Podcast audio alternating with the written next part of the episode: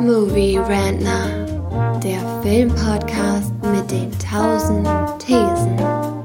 Wir haben zu allem eine Meinung, aber nie die gleiche.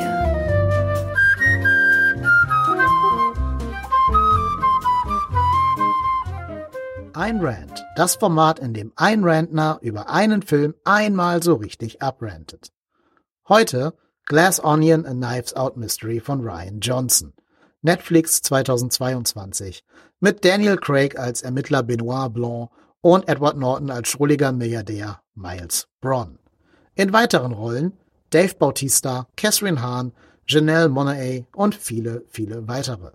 Dieser Film, um es vorweg zu sagen, ist nicht schlecht. Keine Frage. Über weite Strecken ist er ein spaßiger, bunter, teilweise überkonstruierter Detektivspaß mit mutiger Struktur. Doch dann kommt das Ende. Und diese furchtbare Message, derer sich der Film selber nicht einmal bewusst zu sein scheint. Achtung, ab hier kommt es zu Spoilern für Glass Onion. Der erste Knives Out Film war eine kurzweilige Mörder-Mystery-Klamotte, die man sich jederzeit zwischendurch einmal anschauen kann. Höchst unterhaltsam und am Ende durchaus befriedigend. Er war nie das Meisterwerk, das manche Leute in ihm gesehen haben, aber er hat zumindest das Genre des Whodunit wieder einmal aufleben lassen und dafür sollten wir ihm ewig dankbar sein. Konnte Ryan Johnson nun den Blitz also zweimal an der gleichen Stelle einschlagen lassen? Und die Antwort ist, nachdem ich Glass Onion nun gesehen habe, nein, konnte er nicht. Dabei geht es gar nicht so sehr um den Mordfall an sich. Dieser ist sowohl im Film als auch in dieser Review Nebensache. Auch der Film weiß gar nicht so genau, welchen Mord er eigentlich aufklären möchte. Dabei ist ihm immerhin zugute zu halten, dass er sich traut, die gängigen Erzählkonventionen zu brechen und statt einem klassischen Dreiakter den Film lieber im Prinzip zweimal erzählt, und zwar einmal aus der Perspektive des ahnungslosen Zuschauers und einmal aus einer zweiten Perspektive, wo wir nun ein paar Informationen mehr haben, die wir vorher nicht hatten. Dadurch wird die erste Hälfte des Films aufgewertet und viele kleine subtile Entscheidungen und auch Darstellungsleistungen bekommen einen doppelten Boden und eine tiefere Dimension. Das ist dann sehr gelungen. Aber das ist auch nicht das Problem.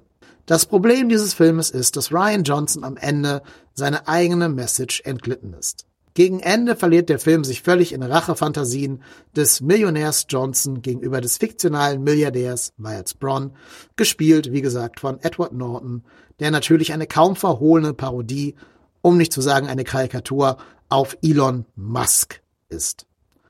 Anstatt es aber einfach dabei zu belassen, seine Verbrechen aufzudecken und ihn den Justizbehörden zu überführen, auf dass er vielleicht in einer Parallele zu Harvey Weinstein oder dem verstorbenen Jeffrey Epstein seine letzten Tage im Gefängnis hätte fristen müssen, oder anstatt vielleicht ein Justizdrama wie bei Elizabeth Holmes inszenieren zu lassen. Nein, stattdessen verliert sich die Figur, die parallel zu jener Figur ist, die Anna de Armas im ersten Teil gespielt hat.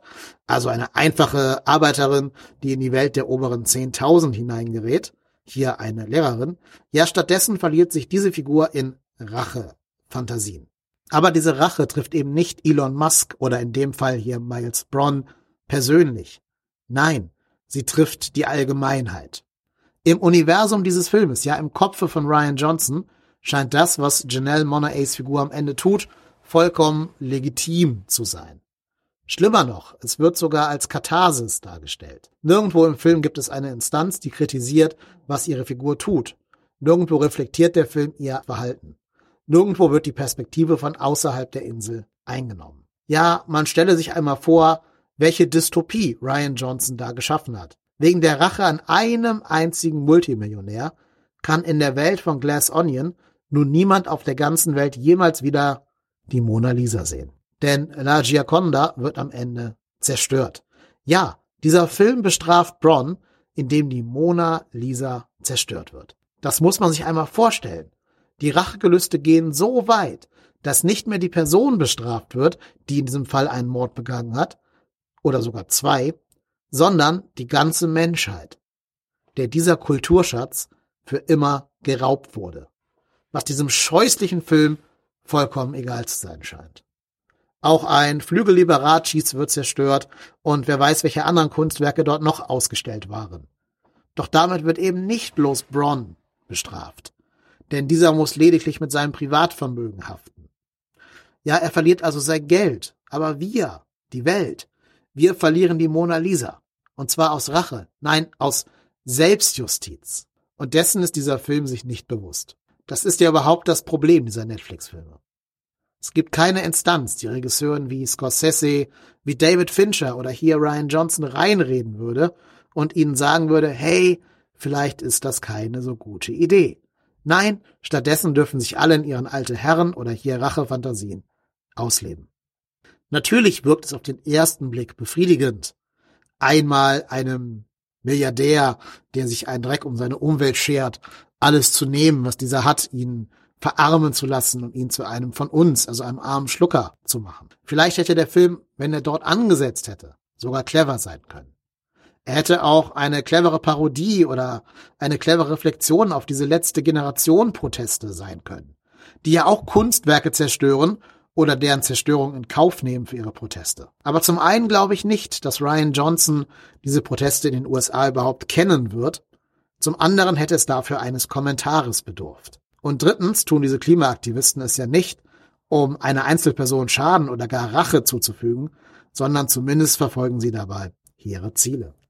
So ist der große Unterschied zwischen Knives Out 1 und 2 also, dass man es am Ende Anna de Armas' Figur sogar gönnt, dass ihr das gesamte Anwesen der Thrombies gehört, während hingegen Janelle Monaes Figur ins Gefängnis muss. Wahrscheinlich wird sie mit Schimpf und Schande bedacht werden dafür, dass sie die Person ist, die die Mona Lisa zerstört hat. Und damit ist dies kein kathartischer Film, kein befriedigender Film, kein wholesome Film, als den Ryan Johnson ihn sicherlich komponiert hat, sondern es ist ein dämlicher Film, der am Ende jedweden Überblick über seine eigene Message verloren hat.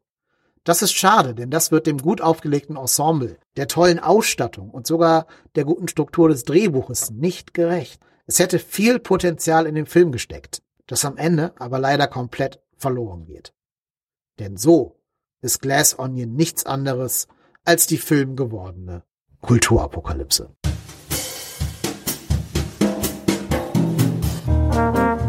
Na, so ein Quatsch! Wer soll sich denn so ein Mist anziehen?